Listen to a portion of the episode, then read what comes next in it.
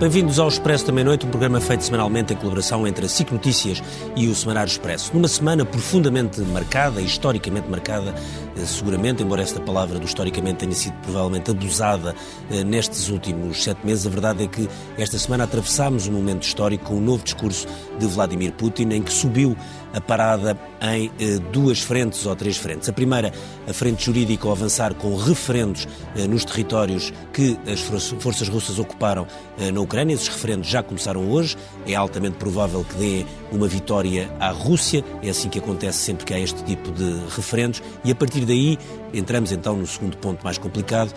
Moscou passa a considerar que esses territórios são russos e qualquer agressão militar por parte da Ucrânia a esses territórios passa a ser considerado como uma agressão a território russo, podendo então usar todo o tipo de armas, nomeadamente armas nucleares táticas. Ao mesmo tempo, avançou para uma chamada global de pessoas para a tropa até pelo menos 300 mil militares. Lembramos que a Rússia, quando invadiu a Ucrânia, o terá usado cerca de 180 mil militares. Portanto, é uma escalada brutal nesta guerra, uma passagem de uma linha vermelha, o atravessar do Rubicão, como lhe queiram chamar. A verdade é que entramos num momento particularmente perigoso, quando a Europa caminha, naturalmente, como todo o mundo, para um inverno e numa situação de enorme dificuldade do ponto de vista energético e com inflação sem parar de subir.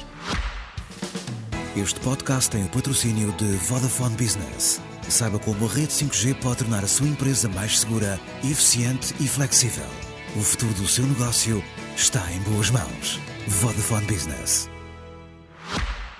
E é sobre esta escalada e todas as ameaças de que falava o Ricardo que discutimos esta noite e convidamos para a próxima hora, para este Expresso da Meia-Noite, o Bruno Cardoso, um, o Bruno Soares Gonçalves, Cardoso assim também que cá é, também cá está, é, Presidente do Instituto de Plasmas e Fusão Nuclear, a Catarina Castro, é, comentadora SIC e analista de mercados, também o Bruno Soares Gonçalves, comentador da SIC, e um, o Bruno Cardoso Reis, assim é que é, é comentador da SIC e subdiretor do Centro de Estudos Internacionais do ISCTE e finalmente o Alexandre uh, Guerreiro, comentador da SIC também e especialista em segurança. E eu começava exatamente pelo Alexandre Guerreiro e por lhe perguntar se acha que esta, esta tomada de posição de Vladimir Putin e estas ameaças que pôs em cima da mesa e a necessidade até de dizer que não estava a fazer bluff, uh, se isto mostra uh, um Vladimir Putin encostado à parede, Uh, cercado e, e, claramente em perda.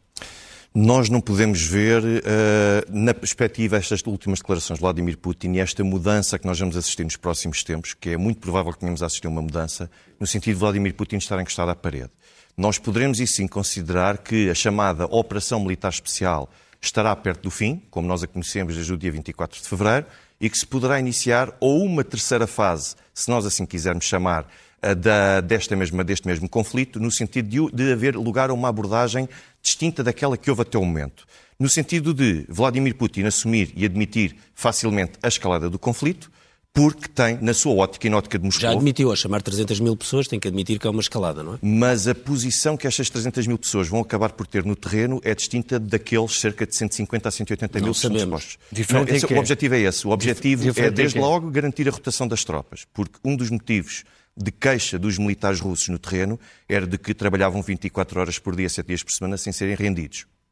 Depois, por outro lado, eh, nunca tiveram férias. O contacto também com eh, as pessoas e com a família eh, basicamente não havia e isso desgastava-os e a forma como estavam no terreno. Portanto, em- Então, há aqui um assumir de que as coisas correram mal na primeira fase, claramente. Não, há um assumir de que eh, o objetivo pretendido não foi conseguido da forma mais suave na primeira fase em que houve um cerco a Moscovo. Também não foi conseguido no sentido de obrigar uma capitulação da Ucrânia. Nesta segunda fase temos assistido até ao momento. E agora há uma intenção de escalar esta situação para garantir que, após estes referentes que estão a ter lugar até ao próximo dia 27, que não só as tropas militares eh, russas sejam rendidas, como depois também venham Mas, ocupar posições. Só perguntar uma coisa, você escreveu muito sobre a- o, os referen- o referendo da, Crimeia. Eh, estes referendos, a probabilidade de serem reconhecidos por outros países eh, na comunidade internacional, com exceção enfim, da Síria, eh, não sei, Coreia do Norte, Bielorrússia, etc., é extremamente baixa. Ah, eu diria que realmente que é de zero, pelos restantes países, até pela China. Que tem Acha, acha que são ilegais estes referendos? Ah, eu vou recorrer à opinião do Tribunal Internacional de Justiça relativamente ao Kosovo, porque é quase a mesma situação. bem. Ou seja, Não não, é- é... ilegal, não é ilegal, mas também não é legal. Ou seja, não existem regras. Eu sei que isto é difícil. Eu quando for parar ali na autoestrada, agora quando for para casa... Não é ilegal, mas também não é legal. Foi a posição do Tribunal Internacional de Justiça Tá que considerou que não era Mas ilegal. o que é que acha? Acha que O que, eu acho, o que eu acho é que existe uma base para que pelo menos os referendos de Donetsk e Lugansk eh, sejam legais e respeitem o direito internacional. Porquê? Porque já lá estavam há muito tempo. Porque é um conflito já duradouro, já há Desde mais de oito 2014. anos, já eram vítimas de opressão, temos, estamos a falar de uma maioria russófona e todas as tentativas diplomáticas, os acordos de Minsk 1 e 2, eh, foram esgotadas sem qualquer sucesso, pelo contrário, os relatórios das Nações Unidas atestam que há O perseguição. referendo anunciado de uma terça-feira para uma sexta... Se nós formos pensar na independência da Croácia, na independência mesmo de Montenegro, até da Eslovénia, portanto, não, data, não datou um espaço muito grande, desde a organização até à prática. Mas não são potências estrangeiras a invadir um outro país. E foi um país que se desintegrou. É diferente. E- Mas e- foi e acho que é a primeira Mas é, vez, Sim. mas é Acho diferente. que é a primeira vez na história que é feita em tão pouco tempo. Eu, pelo menos, não conheço nenhum precedente. Até o Hitler, quando se deu ao trabalho de fazer aquele referendo na, na Áustria para dizer que, que a invasão tinha sido desejada pelos austríacos, não é? em que teve naturalmente 99%, demorou uns meses a organizar, a organizar aquilo.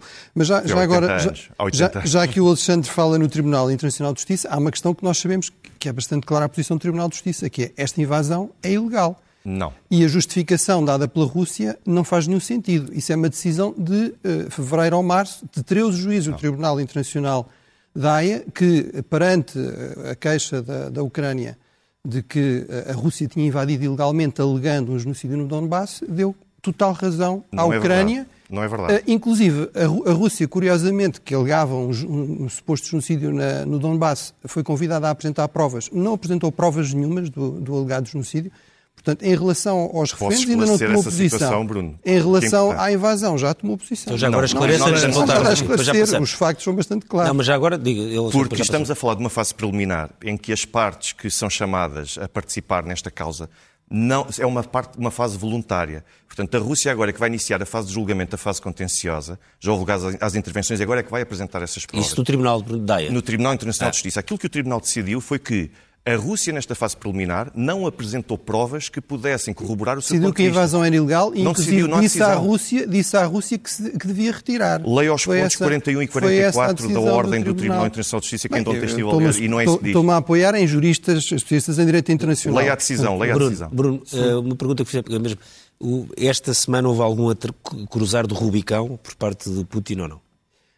Quer dizer, eu, eu há muito tempo que alerto que há aqui um, um risco de base e, aliás, até uma desvantagem de base dos ucranianos e, e dos, das potências ocidentais neste conflito. Não tem nada a ver com o gênio estratégico de Putin ou, ou com, ou com as capacidades excepcionais das Forças Armadas russas, que ficaram bem evidentes, como, como são de facto bastante deficientes, tem a ver com este facto que é, eh, de um lado temos uma potência nuclear que está disposta a violar a lei internacional, está disposta a invadir um país vizinho que não tem eh, armas nucleares e que está disposta, e eu sempre achei que havia realmente esse risco, até para não correr o risco de pôr em questão a sua própria aura de homem forte, a própria viabilidade do regime, está disposta a, a escalar E isso ficou mais patente quando, esta semana? eh, quando está confrontado com uma possibilidade de derrota. E, portanto, acho que este discurso corresponde exatamente a isso. Até uma, a uma dupla escalada. Eh, Quer dizer, se está tudo a correr bem, é evidente que não era preciso, depois de uma invasão com 200 mil soldados, eh, vir agora dizer que se vai convocar 300 mil, não é? E, ao mesmo tempo, eh, quer dizer, o Presidente Putin mostra tanta confiança nos soldados que, já lá estão, não é? Que avança com esta convocatória de mais de 300 mil e, inclusive, ao mesmo tempo, na Duma está a ser discutida uma lei sobre o agravamento das penas por deserção e por recusa de combater, não é? Portanto, mostra que é um problema bastante urgente eh, em relação a- às forças russas. Mas, além disso, ainda Já é avança... muita gente na, na internet a ver como é que se parte um braço sem dor, não é? Que é- Exatamente, que como é que se escapa a essa, a- a- essa, Essa convocação de, de- de reservistas. Eh, E depois avança ainda, com, põe em cima da mesa esta questão do nuclear, não é? Faz eh, entre quatro e seis referências ao nuclear e, portanto, vem dizer, vem no fundo procurar, falando de uma dita chantagem nuclear dos países ocidentais, que nunca existiu, vem, no fundo, colocá-la em cima da mesa. Eu E acho o, que isto e o é... Bruno- e o Bruno acha que essa ameaça é, é para levar a sério? Bem, eu acho que é assim, temos sempre de levar a sério quando uma potência nuclear, que tem armas nucleares, a Rússia, na verdade, é, em termos de número de ogivas, a maior potência nuclear do mundo, tem mais ogivas do que os Estados Unidos, embora isso militarmente não faça muito sentido, eh, não faça muita diferença, é evidente que temos de levar isso a- a sério. É assim, apesar de tudo, temos informações, por exemplo, ao nível das potências ocidentais, de que eles continuam a ter diálogo militar com a Rússia, que estão convencidos que se a Rússia pensar em usar mesmo uma arma nuclear tática, não deixaria de dar algum sinal antes, até para tentar extrair concessões antes de avançar para aí. E, enfim, e acho que esta, estas coisas que nós ouvimos na televisão russa, quer dizer, eu acho curioso porque os comentadores que em Portugal acham que um qualquer general americano fala pelo governo norte-americano, que é obviamente ridículo, não é? Ou que vão, pegam numa, numa pergunta que é clássica na, na, nas campanhas eleitorais britânicas há, desde o final da Segunda Guerra, que é perguntar a um candidato, a Liz Truss, que ela era candidata a primeira-ministro, o que é que fará com as armas nucleares, e a resposta é sempre, bem, é uma decisão difícil, mas claro que eu estarei disposto a tomar essa decisão. É? Pegam nisso para dizer que ela está a ameaçar a Rússia, não é? Ao, ao, mesmo tempo, nós temos nos últimos dias, eh, por exemplo, um general russo, é verdade que está na reforma, mas é deputado na Duma, é deputado do partido do presidente Putin, a ameaçar que, vai, que, que, se, que se, vai bombardear com armas atómicas a, a Grã-Bretanha, não é? Uma outra comentadora até aproveita para dizer, até podíamos ter aproveitado durante o funeral da rainha, estava lá tanta gente, não é? Não sei se estava a falar do vice-presidente da China, do presidente da Índia, ou se estava só a falar do, uh, dos líderes ocidentais. Portanto, eh, quando temos esse tipo de declarações, coisas estamos de facto a, a, brincar com coisas muito sérias. Eu, eu acho que a esse nível, de facto, não, não passa, digamos, de retórica dest, destas franjas ultranacionalistas russas e que não estamos ainda aí. Agora, o problema é, eh, e terminava com esse ponto, que é, o problema é, de facto, o presidente Putin cavalgou o nacionalismo russo durante estes 22 anos. O problema é que o, o, cavalgar o nacionalismo é como cavalgar um tigre, não é? Convém continuar a, a trotar e a cavalgar com ele, porque se tenta travar o tigre, se calhar ele acaba-nos a comer a nós. Portanto, o problema aqui é, eh, e eu acho que mesmo este discurso e esta escalada também correspondem em parte a isso, é que o Presidente Putin realmente está com cada vez menos margem de manobra, quer militarmente, quer no terreno, por causa dos sucessos da Ucrânia, quer também internamente, porque aquele setor que ainda o apoia, de forma vocal, este setor mais nacionalista, mais belicista, começa também a fazer críticas porque ele não está a ser suficientemente eficaz e não está a ir suficientemente longe. Isso realmente é, um, é bastante perigoso. Bruno, este tema do nuclear, que é a sua especialidade do ponto de vista até de energia, já que esteve várias vezes nestes últimos meses por causa das centrais nucleares, eh, nomeadamente de origem, mas não só. Eh, quando, quando falamos de, de, de armas nucleares, muitas vezes o que está aqui a falar é da chamada arma nuclear tática. Eh, é uma diferença muito grande para aquilo que nós chamávamos classicamente as armas nucleares, uma arma nuclear eh, tipo Hiroshima-Nagasaki? Uh, é, é, em termos de potência e podem variar, depende. O que chama-se armas nucleares estáticas variam tipicamente entre 5 a 50 quilotoneladas. Só para referência, Hiroshima tinha 15 quilotoneladas, ou seja, estamos a falar de um terço até um três terço. vezes a potência okay. uh, de Hiroshima. Um terço, não é uma diferença de, de 100, é uma diferença de Não, um é, ou, ou, até três vezes mais. Okay. Uh, depende da, da, potência, porque elas hoje em dia, muitas delas até são quase selecionáveis no momento em que vai ser feito uh, o o ataque. Mas tem, o grau, o grau, de, é o grau de destruição, de, uma, para quê? de uma, de uma bomba. Cidade, uma... Um exemplo, uma de 50 toneladas, há simuladores que se pode, podem ver na internet e depende um pouco da altitude, mas, por exemplo, em Lisboa, se fosse detonada sob o Parque Eduardo VII, teria uma destruição garantida até o Arieiro e todo o raio do Arieiro. Isso uma de 50 toneladas? Uma de 50 quilotoneladas. E uh, a onda de choque poderia ir até Sacavém. Ou seja, estamos a falar desse raio uh, da ação uh, mais potentes, que é os chamados mísseis balísticos, que têm muito mais potência, podem ir até 35 vezes uma bomba de Hiroshima, têm um poder destrutivo muito maior e, e também tem uh, uma nuvem radioativa, chamado fallout, que pode ir muito além e ser, ir muito mais longe. Uh, e por isso. Uh, uh, e quando falamos ser... da tal arma, das armas nucleares táticas, portanto mais pequenas? Depende dos ventos, mas obviamente será muito mais circunscrito, será, haverá muito menos material radioativo espalhado e poderá fazer uma destruição muito localizada. Pode haver a tentação, claramente, de para resolver um conflito no momento em que aumenta a contestação, por exemplo, eh, na Rússia. Aos 300 mil soldados e a contestação começa a ser grande, tentar resolver rapidamente o conflito, eh, lançar uma destas armas em centros de decisão na Ucrânia para tentar terminar de vez, decapitar aquilo que é o governo legítimo da Ucrânia e tentar resolver o problema. Este é um risco que podemos correr.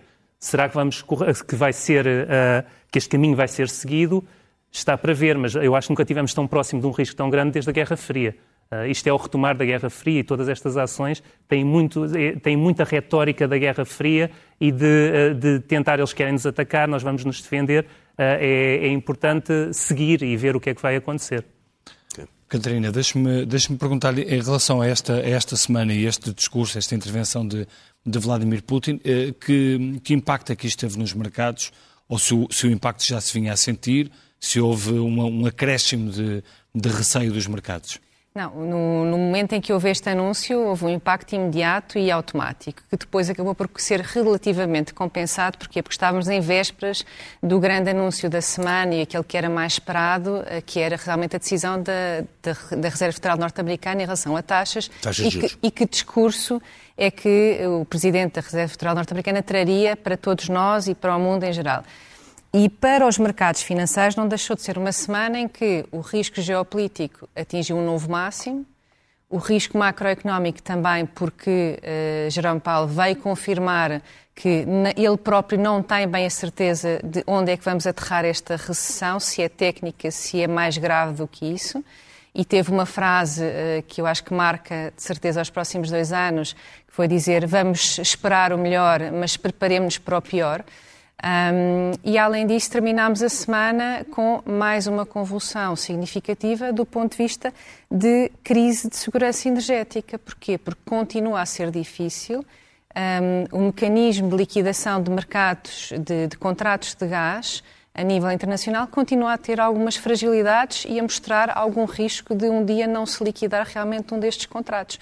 E se isso acontecesse, teríamos uma Lehman um, Lehman, exemplo, Lehman Brothers. Uma uhum. Lehman uh, na versão do setor energético. E, portanto, terminamos a semana com este resumo destas três dinâmicas de aumento de risco, risco esse que eh, inevitavelmente significa realmente um ponto único na, na história. Isso, isso refletiu-se nos, mercados financeiros, um, não só no mercado de ações, que faz eh, mínimos desde de junho de 2017, no caso do, dos mercados norte-americanos, com queda já praticamente 20% em, todo, em todas as geografias, mas também no mercado de obrigações, aquilo que é o grande mercado de dívida pública e dos soberanos, onde os dois anos, o endividamento a dois anos do mercado norte-americano está, ao dia de hoje, a 4,20%. Deixe-me deixe perguntar-lhe aqui uma, uma outra coisa que é, esta semana, depois deste discurso de Vladimir Putin, houve alguns países a pedirem mais sanções para, para a Rússia. Uh, se acha que faz sentido haver essas, esse, esse carregar em novas sanções, uh, uma vez que uh, há a opinião de, de vários, vários partidos, várias sensibilidades políticas, que as anteriores sanções têm tido um efeito bumerangue e, portanto, estamos todos a pagar esta, esta crise também por causa dessas, dessas sanções. Bernardo, desde a primeira sanção que nós, eu aqui na SIC, fui sempre comentando que achava que o risco do efeito bumerangue era muito superior. Hum. Uh, e, e comprova-se isso. E, portanto, eu pessoalmente sou contra uh, novas sanções porque simplesmente não só não têm o efeito desejado, como regressam cada vez mais violentas contra próprio, o próprio Ocidente. E, e, portanto, é isso, e, é isso, que está a acontecer, em sua opinião? E é isso que está-se a agravar, em especial para o contexto europeu. Uh, felizmente, não, não tanto direcionado para Portugal, porque estamos, apesar de estarmos numa, neste contexto de geografia europeia, estamos bastante na margem da, da situação, mas... Uh, para já? Para já, mas à medida que, que o tempo vai passando, Uh, passamos a, realmente a ter um, um, contexto de efeito bumerangue cada vez pior. Portanto, o que vai regressa cada vez mais, duas vezes pior, três vezes pior. Um, Alexandre, este tema da, das armas nucleares táticas, ou seja, é um discurso, em todos os discursos de Vladimir Putin, desde o início da guerra, aliás, desde a véspera, uh, este tema do se nos atacarem, se a nossa integridade territorial estiver em, em perigo, uh, podemos usar, tem sido dito, tem sido sempre repetido. Desta vez sou um bocadinho mais uh, uh, claro, se quisermos, quando usa a expressão não estou a fazer bluff, ou uma coisa parecida com isso. Uh, até que, do ponto de vista, enfim, histórico, uma utilização de uma arma destas seria essa assim mesmo um atravessar de uma linha vermelha à qual o próprio o país que o fizer depois tem alguma dificuldade em, em conseguir viver com isso. Sim, é verdade, inclusivamente a própria Rússia, que sempre condenou a utilização de armas nucleares uh, nos mais variados contextos. Eu recordo que, ao abrigo da doutrina militar Rússia, russa uh, no contexto nuclear, só há uma hipótese em que admitem a utilização e o recurso de armas nucleares. É quando está em causa a sobrevivência do próprio Estado.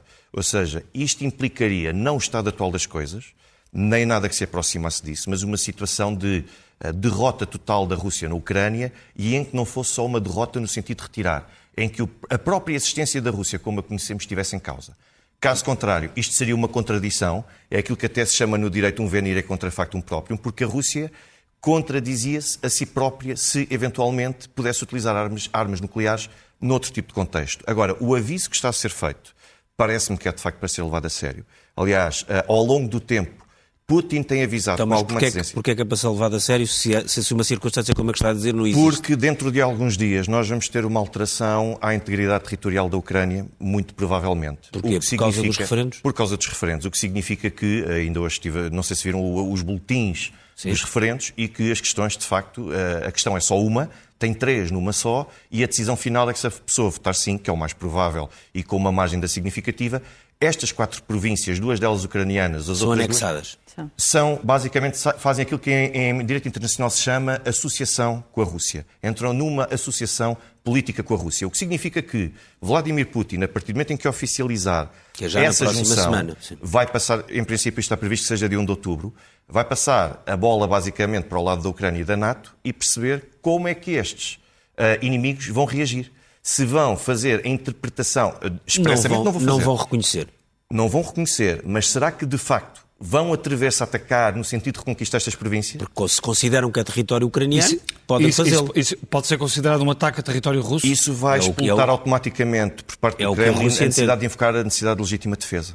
Uhum. O que podem entender, tal como uma coisa é bombardear a Crimeia, lançar um ou dois ataques à Crimeia. Outra coisa é lançar uma ofensiva verdadeira contra a Crimeia no sentido de a recuperar. Isso já é visto como uma agressão, como uma declaração de guerra tácita, e isso vai obrigar, entre aspas, o Kremlin a escalar a ameaça. Ainda um, um, outro aspecto sobre a questão dos reservistas é que os reservistas não estão previstos serem mobilizados para a linha de contacto. Estão previstos ficar uma distância de mil quilómetros da linha de contacto. Portanto, é um pouco diferente, no sentido, vão ter mais funções de vigilância e de garantia de segurança interna, quase de polícia, do que propriamente de continuar a expandir o território. A grande questão que depois vai surgir é que uh, saber perceber o, qual vai ser o futuro de Kharkiv, o futuro também de Odessa no curto prazo, e não só. A Sim, solução... há vários, várias coisas desses territórios que não estão controladas pela Rússia. A Rússia, neste momento, nem Kherson controla claro. a 100%. São 90%. E Zaporígia também não. Portanto, há, várias... são 60%. há zonas que estão a ser referendadas que, na verdade, não são controladas. Mas, com base nos mapas que têm sido exibidos, eh, a Rússia tem a pretensão não de manter as fronteiras atuais, mas de continuar a conquistar essa totalidade. A questão é depois, relativamente a Odessa, e mesmo a Kharkiv, que é extremamente importante e vital para a estratégia militar e política russa, pela importância que tem, e depois a questão é perceber, basicamente, se Putin vai pretender avançar para a solução que no Ocidente se defendeu relativamente à Jugoslávia, que foi com o desmembramento de várias províncias Jugoslávia em vários países, Croácia, Eslovénia, por aí fora, a Jugoslávia, como nós a conhecíamos, deixou de existir enquanto entidade jurídico-política. E se será essa a intenção de Vladimir Putin, que a Ucrânia passa a deixar de ser reconhecida como entidade jurídico-política pela comunidade internacional. Sim, mas isso não faz sentido. O Ocidente reconheceu e Putin está a tentar não. utilizar o mesmo remédio. No caso da Jugoslávia foram partiu-se em vários países. Os, a Mas a Sérvia teve de formular uma adesão novamente uh, às Nações Unidas, por exemplo. Ou seja, porquê? Porque se entendeu, sobretudo pelo Ocidente, sim, que se tratava de um país novo e não de algo, por exemplo, como aconteceu sim, na Rússia. Sim, mas no caso da Ucrânia não parece que isso tenha lógica. Ali foram, na Jugoslávia, partiu-se em variedíssimos países. Mas o objetivo pode ser esse. E repare, Ricardo, que na Roménia já começamos a ter em alguns círculos políticos a discussão sobre a partição do território da, Por causa da, da Hungria. Ah, e da, e da Ucrânia. E da Roménia. Portanto, já temos Sim. essa discussão a surgir, não por parte do poder oficial, mas em alguns quadrantes políticos. Ou seja, considerando na Polónia, este debate já começou há algum tempo. A Hungria também não esconde essa discussão e, e o Primeiro-Ministro Vítor Orbán Sim. também já abordou. E na Roménia também a questão está assim. Portanto, a questão da Ucrânia, como nós a conhecemos, sobretudo quando falam em reparação de danos à Ucrânia, eu pergunto, que Ucrânia? Que Ucrânia é que nós vamos ter, de facto? Porque parece quase impossível que Mas esta, esta, esta situação uh, interna, por exemplo, uh, em Moscou, com as manifestações todas que vimos e com as detenções de mais de mil e tal pessoas, uh, isto é um sinal de que, de facto, o regime está, está a, fi a, ficar cada vez mais fragilizado ou não? Eu acho que é um sinal de que, tal como em qualquer intervenção militar ou em qualquer guerra que nós tivemos, fosse ocidental ou fosse na União Soviética ou na Rússia, isso espleta sempre uma margem de insatisfação. Eu posso dizer que, com base nos relatos que tenho do terreno, as pessoas estão verdadeiramente assustadas porque há alguma desorganização e a Rússia, em termos comunicacionais, desde o início desta intervenção militar, tem sido absolutamente desastrosa. Não consegue fazer chegar a mensagem de uma forma simples, não só à comunidade internacional, mas até aos russos. E então posso dizer que estão verdadeiramente alarmados. E temos pessoas que não reúnem perfil para serem mobilizadas e que estão a tentar sair do país porque se recebem a carta que os notifica, a carta que estão a receber de notificação é para se apresentarem no centro de recrutamento, mas depois muitos deles acabam dispensados porque não têm o perfil. E, só e há muitos facto... que estão a fugir, não é? E há muitos que nem sequer estão a querer receber a carta, mesmo sabendo que não têm as, as características para serem mobilizados, com receio de poderem ser mobilizados. Portanto, a, a sociedade russa e, sobretudo, as classes mais jovens estão verdadeiramente alarmadas e isto é um problema para gerir. Embora, deixe-me só recordar aqui uma coisa, Ricardo, que é, uh, nas últimas eleições legislativas, o partido Yablaka, ao qual já pertenceu Alexei Navalny, teve mais de 750 mil votos. Sabem quantos deputados é que eles conseguiriam eleger para a Duma? Zero. Ou seja, termos 40, 50 mil pessoas nas ruas russas não é muito expressivo, num país com 144 milhões. Sim. Bruno, do ponto de vista jurídico, este tema dos, dos referendos, esta ideia do ah, isto agora é Rússia, agora eh, estão-me a atacar, agora é, é autodefesa, já, já é uma guerra de defesa, porque este território passou a ser russo. Isto, do ponto de vista internacional, ninguém vai reconhecer, ninguém vai levar a sério. Levar a sério do ponto de vista jurídico, acho eu. A questão é eh, se, do ponto de vista militar, eh, leva. Eu acho que a, Ucrânia todos os dias está a fazer um referendo, digamos, na, na frente de combate. Está, está, ali a arriscar, inclusive até uma escalada nuclear para, para continuar a, a defender a sua independência. Houve um referendo também, como sabemos, em 91, eh, que foi esmagadoramente favorável à independência, 92%. Todas, todas as províncias, inclusive a Crimeia, houve maiorias a favor da independência. Nesta zona do Donbass foi 83% a favor da, da independência. Um referendo que, aliás, não tinha o apoio ocidental. Também esse é outro mito que, que Putin tem tentado vender e que aparentemente muita gente, muita gente compra no, no, Ocidente também, de que havia aqui uma vasta conspiração dos Estados Unidos há muitas décadas para enfraquecer a Rússia. O Presidente dos Estados Unidos deu só trabalho, eh, de forma impotente, mas deu só trabalho de ir a Kiev. Isso até no folclore político americano ficou conhecido como o discurso de Chicken Kiev, Uh, uh, neste verão de, de 91 para desaconselhar os ucranianos da, independência, para dizer que o nacionalismo era uma coisa terrível, para mostrar solidariedade com o seu amigo Gorbachev, mas obviamente foi tudo, foi tudo em vão. Uh, agora, a questão dos referendos e a questão do direito à determinação é uma coisa de facto complicada desde o início.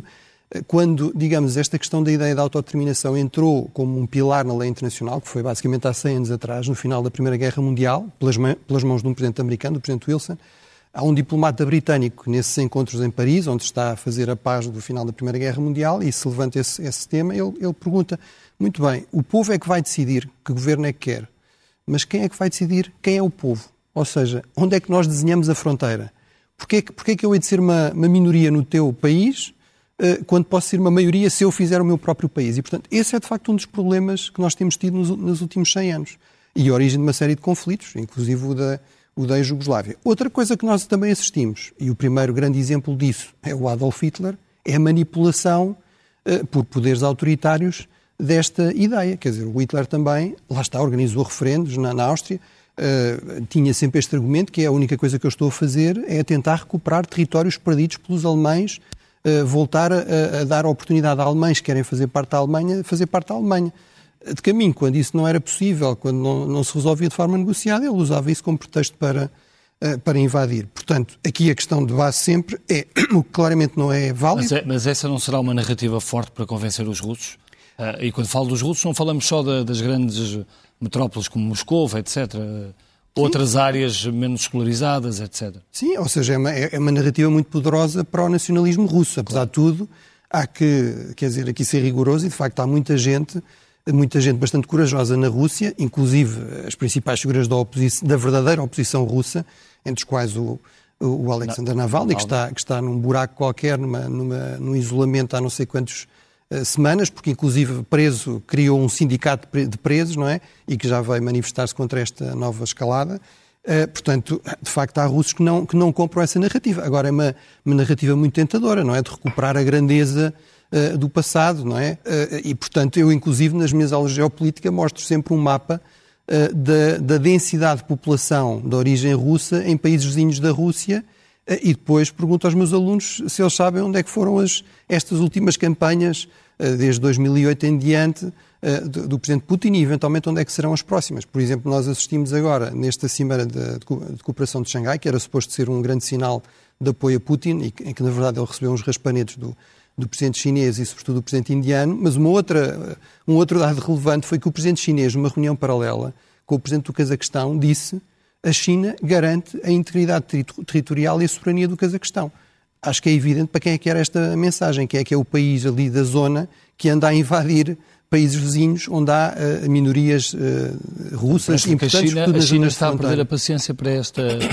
Parece-lhe que a China está a perder a paciência para esta guerra.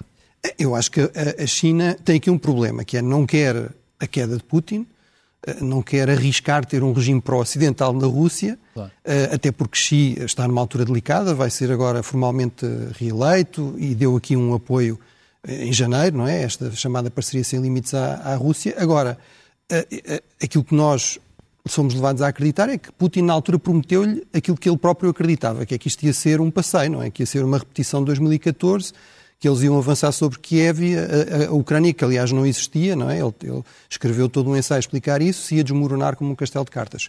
Quando isso não acontece, a China tem um problema, que é o prolongar do conflito. Tem alguns aspectos interessantes, a, a Rússia fica muito mais dependente da China, eh, o Ocidente está distraído, etc. Agora tem aspectos muito perigosos. Eh, o Ocidente está-se a rearmar, eh, está muito mais coeso e há aqui uma crise económica gravíssima de que hemos estado a falar e que obviamente é terrível também para a economia chinesa e, e, sabemos que naquele regime de leninismo de mercado, não é? O Partido Comunista basicamente legitima-se através do crescimento económico. Deixe-me só perguntar aqui uma coisa ao Bruno sobre a, sobre a central de Zaporizhia, até porque tivemos eh, recentemente a visita da, da Agência Internacional de, de, Energia Atómica. Qual é que é neste momento a situação daquela que é a maior central de, de energia nuclear da Europa?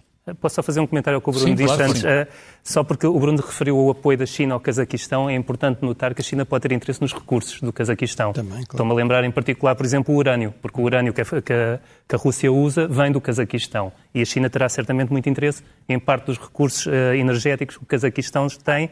Pode ser uma decisão estratégica bastante bem, uh, com um objetivo muito bem determinado. em relação a, a Zaporizhia, neste momento os reatores estão todos parados. Ainda se verificaram ataques esta semana, mas os, os, os reatores estão num estado que pode ser considerado mais seguro no sentido em que eh, a, temperatura, o reator estando parado, ainda assim há o risco de se perdermos o arrefecimento, o núcleo derreter, mas será um processo muito mais lento, porque a temperatura é muito menor e demorará muito mais tempo. Também demorará muito mais tempo por exemplo, poderá funcionar durante muito mais tempo com os geradores a diesel, caso haja uma perda de, de energia. Ou seja, neste momento a Zaporizhia está numa situação muito mais segura. Ainda assim, é uma central civil que está num, que tem sido alvo de ataques nucleares e num, num, numa escalada de violência e numa escalada militar pode haver algum uh, imprevisto, mas Zaporizhia está numa situação uh, mais segura. Temos neste momento também, temos verificado os ataques à, à central da Ucrânia Sul. Hum. Já houve um, um míssil que caiu esta semana muito próximo e que novamente traz os mesmos riscos que houve em, em Zaporizhia. E esses ataques uh, às centrais nucleares têm objetivos? É para assustar? Eu, eu consigo vislumbrar vários objetivos. É o alvo mesmo à central nuclear? Eu, eu penso é... que não. Uh, desde logo temos visto, uh, neste momento, um ataque a tudo o que são infraestruturas energéticas. E este ataque vem após a Ucrânia ter dito que ia começar a vender eletricidade uh, para os países ocidentais e tinha esse objetivo. O Ministro dos Negócios Estrangeiros disse no início do mês em Bruxelas que iria vender eletricidade. Isto poderia mitigar, não é, não é uma quantidade extraordinária, mas iria mitigar, sobretudo nos países mais próximos, que não têm acesso fácil a terminais para gás Uh, para substituir o gás russo. No fundo, a Ucrânia iria fornecer alguma energia a alguns iria países fornecer, limítrofes. Porque neste momento, com todas as infraestruturas destruídas, tem excesso, tem um excedente de produção e, e, essa é uma das hipóteses. A outra das hipóteses é todos estes ataques também é uma guerra psicológica sobre o Ocidente. Eh, tudo o que é ataque a uma central nuclear gera radiofobia, claro. gera este medo do nuclear e, e, e, ao fazer isso condiciona, por exemplo, a Alemanha Fica a reiniciar a as suas Chernobyl, não é? De repente. As pessoas têm, têm medo de Chernobyl, mas Chernobyl nem sequer é a comparação certa. Okay. A, a, comparação até mais próxima seria Fukushima, Fukushima. que não tem nada que, que libertou 10% da radiação de Chernobyl. Uh, Porquê e... a comparação mais certa é Fukushima e não Chernobyl? São, o Chernobyl era um reator completamente ah, diferente, não tinha edifício de contenção. O que aconteceu em Fukushima foi uma perda de, de energia que levou a um derretimento dos, dos núcleos e uh, houve acumulação de hidrogênio e houve uma explosão e foi isso que arrebentou com os edifícios de contenção e acabou por libertar alguma radiação. É preciso chamar a atenção, em Fukushima não há nenhum, nenhuma vítima atribuída à radiação. Houve 575 mortes, mas do processo de evacuação. Uhum. Uh, é mais próximo do que poderia acontecer aqui, que era uma perda de, uh, de, de arrefecimento. Mas não situação... há vítimas de radiação em Fukushima já agora? Não, não há. Os relatórios...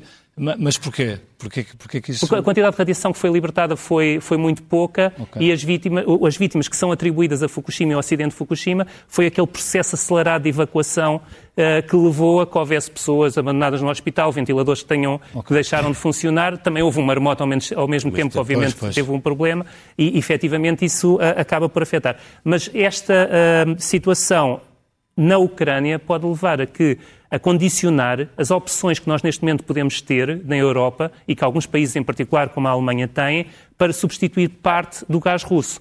E, no entanto, vemos na Alemanha que neste momento optam por queimar carvão em detrimento de, das três centrais que poderiam rea, reativar e que dizem simplesmente que vão deixá-las em stand-by o que do ponto de vista de ecologia, de quantidade de CO2 libertado para a atmosfera, de poluição, não faz nenhum sentido.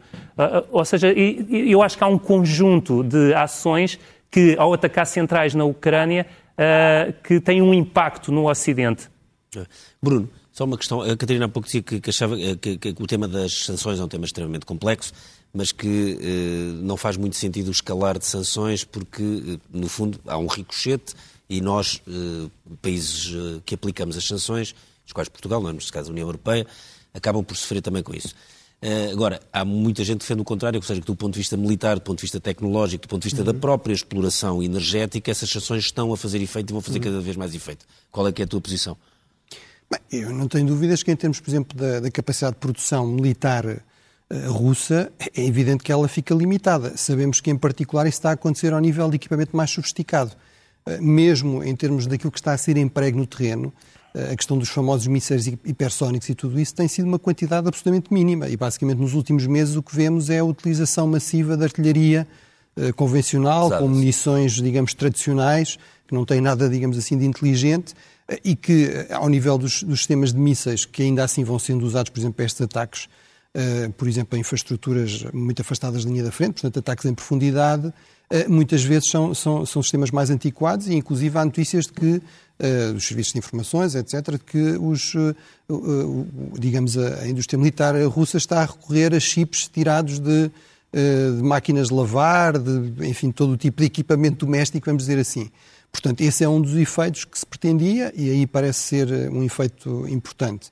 Depois há outros setores estratégicos, por exemplo, a questão da aviação, mesmo da aviação civil, que obviamente também pode ser utilizada para fins militares, por exemplo, para transportar tropas, etc., que também parece estar a ser afetada e há esta ideia de que, com a questão da, da manutenção, da falta de peças, etc., muitos dos aviões são de origem ocidental, criará problemas, eh, problemas sérios. Agora, o problema sempre das sanções, é, é e é, um, é, é, de facto é um dado que nós temos da história, é que mesmo quando elas são eficazes e, e, e produzem efeitos, e, por exemplo, as sanções foram muito importantes. Durante a Segunda Guerra Mundial, houve um bloqueio completo, por exemplo, da Alemanha, que teve múltiplos efeitos na, Ou na bloqueando Sul, no tema do a indústria. Mas pronto, mas talvez o maior bloqueio da história, porque foi absolutamente total, incluía alimentos, medicamentos, tudo, não é? Uh, o bloqueio que é imposto pelo, pelos, poderes grandes, pelos grandes poderes navais, a Grã-Bretanha e os Estados Unidos, nomeadamente a Alemanha e também ao Japão, de facto, priva-os de combustível, de, enfim, de, todo o tipo de, de matérias-primas estratégicas, etc. Basicamente, eles ficam dependentes do que conseguem ir encontrando na Europa, por exemplo, aqui o nosso wolframio, até certa altura. Mas, portanto, isso é, é uma, é, é, uma das grandes explicações também para, para, para, o colapso, a certa altura, da máquina de guerra alemã. Agora, demorou seis anos, não é? De uma guerra total e de uma guerra económica total. É isso que eu queria perguntar, Catarina, que atenção, do ponto de vista das sanções, eu percebo a sua, a sua, a sua eh, especialidade é financeira, mas a maior parte das sanções são definidas por efeitos que têm a ver com isto, que são coisas de, de desgaste eh, tecnológico, industrial, militar, que, em que obviamente também se sofre, mas do ponto de vista militar e político, eh, quem aplica as sanções acha que têm mesmo que ser e continuar, sabendo que os seus próprios povos sofrem. É, é, verdade, Ricardo, mas o problema é que é o primeiro inverno que vamos ver o que é que os nossos povos vão, se vão aceitar ou não socialmente este custo, não é? Claro, isso é a dificuldade das democracias. Pois, e esse é, grande, esse é o grande guerra, desafio. A guerra é? tem sacrifícios, não é? É, mas eu não sei, a minha grande dúvida é se uh, vamos ter um inverno que uh, seja aceitável o perfil de sacrifícios e se as pessoas estão mesmo preparadas para, para os mesmos e para o que aí vem. Um, Acho que é uma também boa é um momento histórico. no Expresso sobre isso. Saiu, é. já uma sondagem no Expresso. E já, já no Expresso uh, mostra alguma, alguma indicação de que se calhar não estão preparados para o, para o que aí vem. E a, a, a, minha reação é muito mais do ponto de vista, é preciso ter um, um equilíbrio uh, entre aquilo que é decisão militar e os efeitos depois boomerang que regressam às economias e depois à sociedade, se estamos todos no mesmo alinhamento ou não. Porque, em última análise, teríamos que ter, sim, o mesmo, uh, o mesmo decisor que envia novas sanções do ponto de vista de controle geopolítico e de estratégia militar tem que ser o mesmo que está a carregar na máquina de imprimir dinheiro para toda a economia. E essas não são as mesmas pessoas.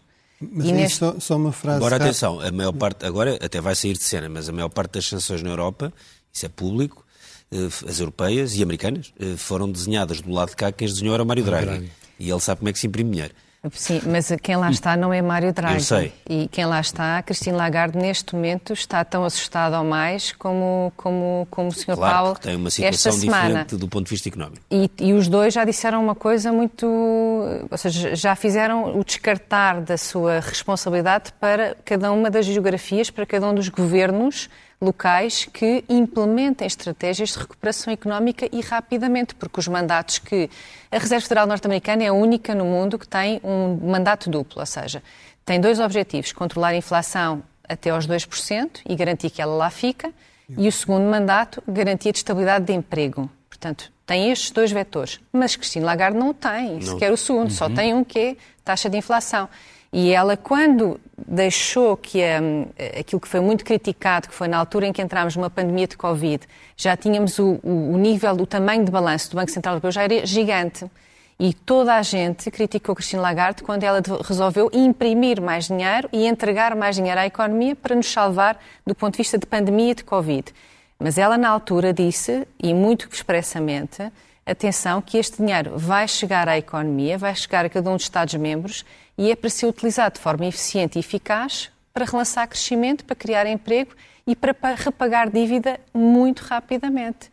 Não se esperava, obviamente, um, um, uma, entramos numa situação de guerra em Saímos fevereiro de deste pandemia ano. para uma guerra. Sim. Não era de todo previsível. No entanto, ela hoje em dia também olha e diz: eu entreguei-vos dinheiro, vocês não fizeram o vosso papel e eu tenho que cumprir o meu mandato. E o meu mandato é tão simples quanto garantir que a inflação regresse aos 2%. E aí é uma, e, e esta. E, portanto, subindo juros, nomeadamente. E o subir de juros, o que é que vai significar? Continuamos a, enviar, a lançar sanções à Rússia do ponto de vista de estratégia militar, até aí todos de acordo para garantir que realmente há um sucesso, mas, por outro lado, quem é que garante o financiamento de todas estas economias?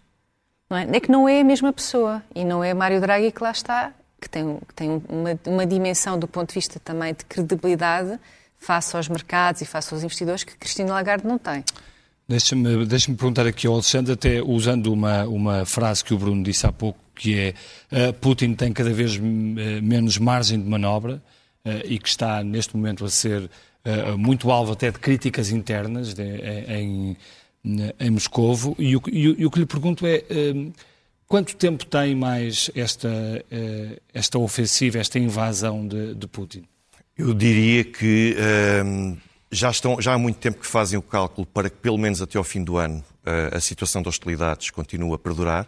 Mas se até ao fim do ano não tiver resultados, acha que a coisa. Eu acredito que terão mais ou menos até hum, abril, maio, junho, porque em 2024 há eleições presidenciais na Rússia. É preciso garantir um período de relativa estabilidade e de recuperação económica e de estabilidade política e social para poder, de alguma forma, mostrar aos russos que valeu a pena todos estes sacrifícios, porque essa questão dos sacrifícios não somos só nós no Ocidente que estamos a vivê-la. Na Rússia também é preciso mostrar que estão a valer a pena uh, esta saída de empresas, por exemplo, da Rússia, que está a valer a pena a tentativa de autossuficiência que a Rússia está a tentar desenvolver, e isso precisa de tempo. Portanto, eu diria que, em termos de hostilidades. Um país como a Rússia não consegue autossuficiência assim de um dia para o outro, porque era um país que não tinha. É, é difícil, mas estamos a falar de um mercado de 144 sim, milhões não, de mercado sim, sim, mas não consegue. E que, agora, o problema é que é uma estratégia de médio e longo prazo e é impossível. Porque e neste momento não tem acesso à tecnologia e coisas fundamentais que tem. Tem vindo a ter, e aos poucos, mesmo nesse aspecto, uh, tem vindo a registrar algumas melhorias, por exemplo, na questão da produção de chips, que já se falava. Qual é que é o problema da produção de chips?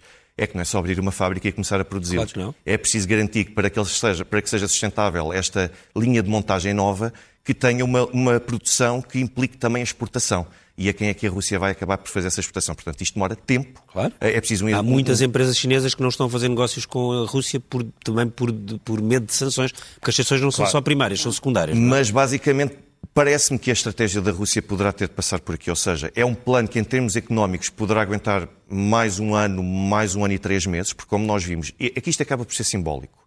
Esta tentativa de retirada das pessoas com receio ou de mudança de país das pessoas, com receio de poderem ser mobilizados, em vez de se juntarem a manifestações, é claramente uma, uma evidência de que as sanções não resultam. Porque se, essa, se, as sanções resultassem, nós tínhamos o povo a sair às ruas. Este é o grande objetivo das sanções. É pressionar o povo a colocar, a encostar o seu Por governo contra a é. parede. É. Acho que Porque... o principal objetivo das sanções é enfraquecer a máquina de guerra russa. Mas é sobretudo tentar... E enfraquecer a máquina de guerra. E o seu financiamento. Acho que sim, Bernardo. Porquê? Não sei, estou-lhe a perguntar. Não, não creio que tenha enfraquecido. Aliás, muitas pessoas falam de derrota da Rússia na Ucrânia e nós vemos, tirando o caso de Kharkiv, Uh, todas as tentativas de contraofensiva, quer em Herson... Não, quando se fala de derrota, é derrota dos, dos, dos, dos, objetivos iniciais, claro. isso parece evidente. Os e, há, objetivos... e, há um claro, e há um claro avançar da Ucrânia em, em relação a, a, uns meses atrás. Há um avançar em Kharkiv, mas sem combate, ou seja, é diferente, com certeza, que a, que a Rússia aqui registou, uh, perante uma situação de pressão, uma necessidade de recuar, mas não combateu. E eu até, considerando este discurso recente, até coloco em causa se este recuo não terá sido estratégico e intencional para acelerar esta terceira fase. Porque não faz sentido simplesmente recuar sem combater. Isso é uma definição. Eu até estava a concordar consigo em relação à análise interna. Enfim, em relação ao Tribunal Internacional reverter a sua decisão no, no futuro. Ou, mas, quer dizer, a, a, definição de uma, de uma debandada é exatamente isso: é retirar sem combater. Ou seja, uma retirada organizada é combater. Portanto, realmente ali aquilo que aconteceu na zona de Kharkiv e é claramente o que também, do meu ponto de vista, justifica aqui este, discurso e, no fundo, esta, esta ideia de Putin tem de recuperar de alguma forma desesperadamente a iniciativa, tem de criar aqui algum choque para tentar forçar, inclusive, acho eu, rapidamente negociações, porque ele está com receio de perder, começar a perder outros, outros, outros territórios que demorou meses a ocupar e que, no caso de Kharkiv, a Ucrânia recuperou em poucos dias, é, é que precisamente houve um colapso na frente, portanto, houve ali unidades que deixaram de combater. E, portanto, isso militarmente é uma situação muito Mas perigosa. Houve, porque houve instruções uh, superiores. As, as, unidades não foram verdadeiramente derrotadas, foram obrigadas a recuar e agora nós temos uma mudança de paradigma muito súbita. Seja... Não é essa a informação que eu tenho, embora a nossa informação seja sempre incompleta. A, a, a, informação que nós temos é que houve unidades que debandaram completamente, que temos, problema, temos unidades em que 20% a 40% dos soldados se recusam a, a combater temos mesmo no terreno sinais de que houve, de facto, não uma coisa organizada e comandada, mas uma coisa, de facto, de salve-se quem puder, ou seja, equipamento abandonado, munições abandonadas, etc. Ah, ah, e, aliás, eu acho que é, é isso que explica também esta, esta mobilização de 300 mil soldados, que, obviamente, do ponto de vista interno, que o Alexandre estava a referir, e até destas perspectivas de eleições em 2024, é, de facto, um risco. E, aliás, é isso que parece que explica que se tenha insistido. Aliás, o Ministro da Defesa, o Shoigu, insistiu várias vezes. É uma mobilização parcial, portanto, no fundo, a mensagem é até pode ser que não vos calhe a vocês. Hum. Agora, porquê? Porque realmente eh, é evidente que eles precisam aqui de tropas para tentar saturar a frente. Eh, eu também estou de acordo que, de facto, não me parece que isto sejam forças que tenham características para fazer aqui grandes ofensivas, porque não há tempo para as treinar, não há oficiais para as treinar. Eh, não há oficiais para as enquadrar, não há equipamento, porque os russos estão cada vez a usar equipamento mais velho, que é um sinal, lá está, deste, destas dificuldades também da, da indústria militar russa reagir à altura daquilo que é aqui preciso. Uh, e, portanto, eles precisam de ali tropas para tentar preencher buracos na frente. A minha pergunta é se, se Vladimir Putin tem margem para continuar a insistir uh, durante muito mais tempo nesta, nesta, nesta invasão. Eu acho que ele está aqui apostado em que, enfim, com este discurso, com este choque psicológico, com uh, pressões, inclusive também de outras grandes potências, como a China, etc., de que é preciso uma paz rápida. Com a chegada das chuvas do outono uh, e do inverno, que geralmente nesta zona são adversas a grandes operações militares, embora temos sempre de ter aí algum cuidado, não é? O tempo está a mudar, uh, os equipamentos mudam, os, por exemplo, os, os soviéticos fizeram uma grande contraofensiva em pleno inverno, não é? mas é porque tinham o equipamento, o treino, etc., para, para isso. Mas, portanto, eu penso que ele estará convencido, consegue aqui uma certa pausa eh, e que eh, e também apostando lá está na, nas divisões de, no Ocidente, não é? Há um outro aspecto uh, aqui. O Alexandre acha que tem margem ainda. Uh, eu acho que ainda tem alguma margem, até porque algo de que eu já me apercebi de há cerca de três semanas mais ou menos para cá é uh, a forma como tem sido partilhado o mapa com o, as infraestruturas energéticas da Ucrânia. E, quer em termos de infraestruturas rodoviárias, ferroviárias, infraestruturas energéticas, parece-me que a Rússia poderá fazer escalar uh, o conflito nesse sentido. já para deixar a Ucrânia totalmente em suspenso, sem qualquer possibilidade de poder circular no terreno e de se poder deslocar. Aliás, o ataque à barragem recente foi um exemplo disso porque destruiu as barcas que, faz... que, permitiam, os pontos de barcas que permitiam fazer a travessia, por exemplo, do rio, e isso atrasou a Ucrânia algumas semanas. Uh, e parece-me que, nesse sentido, isso poderá ser uma forma de desgastar a Ucrânia e chegar àquilo de facto que o Bruno estava a referir, no sentido de trazer a mensagem chinesa que muitos veem como um puxar de orelhas a Putin, eu vejo exatamente como uma forma de pressionar Putin a acelerar o mais rapidamente possível para resolver o conflito. E eu não sei até que ponto é que isso é bom, porque isso implica usar um maior grau de letalidade e de, uh, de recursos que tenha ao seu dispor para poder, de facto, resolver e, de uma vez por todas, sem cansar também o povo russo. Porque a tendência, quando este tipo de conflitos e intervenções militares se arrastam no terreno, é para conseguir desgastar. E Putin depois poderá não ir a tempo de mostrar que tem efetivamente uma paz para apresentar. Catarina, do ponto de vista das sanções e de, quanto à sua posição de que é uma situação muito complexa, porque por um lado é as sanções, por outro lado a questão toda económica e sobretudo de controle da, da inflação, eh, o que é que os europeus podem esperar para os próximos meses? Ou seja, isto vai ser seguramente o inverno mais difícil da maior parte dos países europeus em muitas décadas. Uh, e por uma razão militar, coisa que também a esmagadora maioria dos europeus já não estava habituada a ter que passar por problemas ou sofrimentos por, uma, por causa de uma guerra, também, na maior parte dos casos, há várias décadas.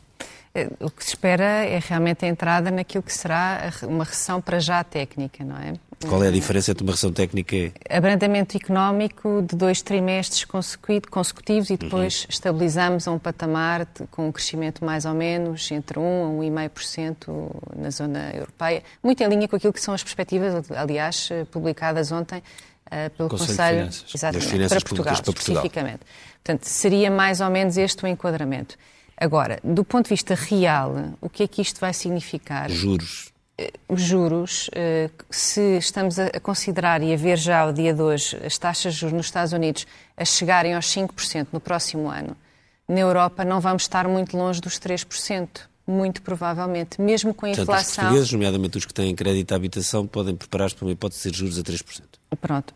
Sendo que provavelmente a 2% já muitos deles não conseguirão pagar as suas prestações. E, portanto, o que é que se. Qual é o grande receio aqui? É, com este enquadramento todo, e, e, era um bocadinho o exemplo que eu também queria dar. Uh, a semana passada, quando existia um risco real de não se conseguir liquidar contratos de gás, a realidade é que os europeus compraram gás à China, que por sua vez comprou o gás à Rússia. Portanto, uh, o efeito boomerang não é só o efeito boomerang, é que quando realmente pode acontecer alguma coisa de errada, cedeu-se. E, portanto, o ceder também não é de todo uma estratégia do ponto de vista da ofensiva militar a mais adequada. E a semana passada cedeu-se, percebeu-se isso perfeitamente. Do ponto de vista de contexto macroeconómico, o que aí vem, muito provavelmente, é realmente a entrada deste início de recessão.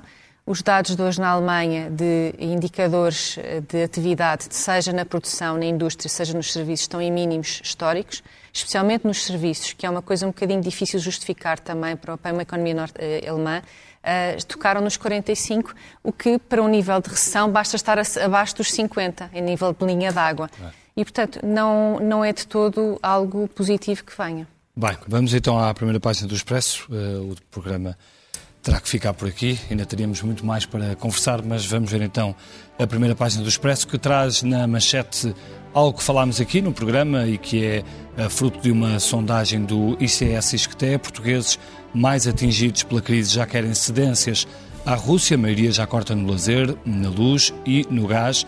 Metade não receia perder o emprego, mas maioria teme deixar de poder pagar contas. Uh, sem dúvida, uma realidade preocupante. Aqui ao lado, António Costa, diretores do SIS e também da GNR e deputados tiveram os seus dados expostos, isto por causa do ciberataque à TAP. Depois, uma fotografia de Pedro Passos Coelho e uma citação. Infelizmente, há coisas nos socialistas que não mudam. Pedro Passos Coelho de volta.